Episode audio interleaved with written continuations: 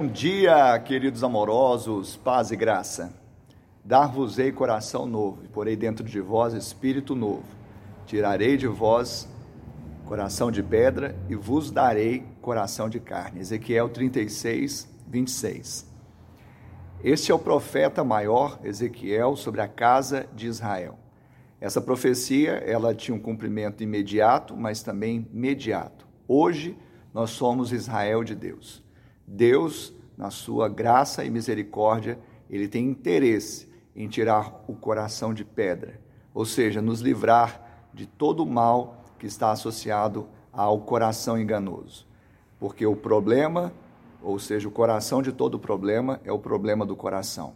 Que você permita Deus fazer essa, essa cirurgia espiritual e te renovar para o louvor da sua glória. Que Ele te abençoe e te dê um dia de bênção e vitória, em nome de Jesus.